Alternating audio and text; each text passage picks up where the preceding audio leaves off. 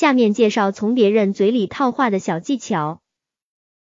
有时候我们想从别人那里获取一些对自己有用的信息，但是又觉得不好直接问，该怎么办呢？今天告诉大家一个套话小技巧，就是用故意说错法来套取信息。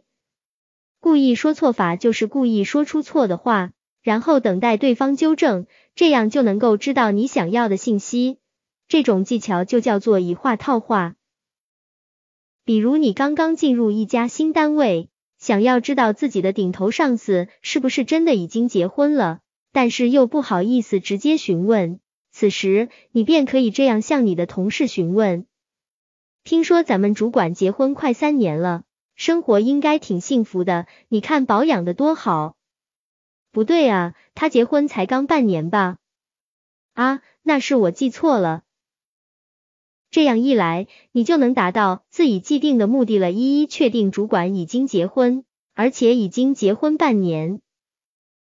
人们往往都会有纠正别人明显错误来显示自己渊博多识的欲望，而以话套话就是建立在这种人类心理特性的基础之上的技巧。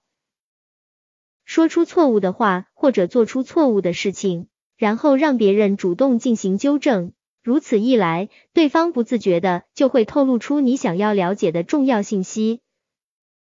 以上就是本篇文章的主要内容，谢谢收听。